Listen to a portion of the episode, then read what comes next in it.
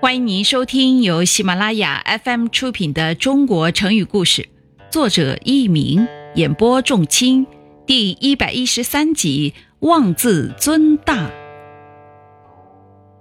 刘秀刚刚建立东汉王朝的时候，全国并未完全统一，各路豪强分别占据一方，国家仍是四分五裂。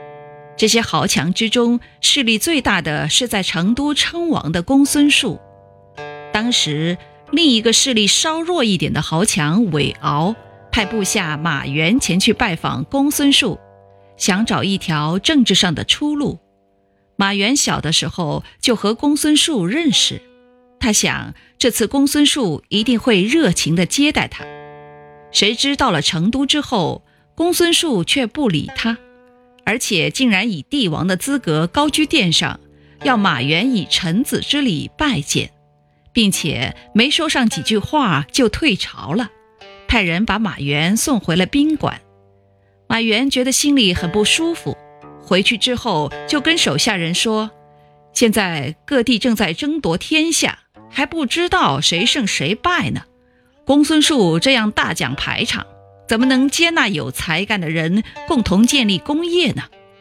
听众朋友们，您正在收听的是由喜马拉雅 FM 出品的《中国成语故事》。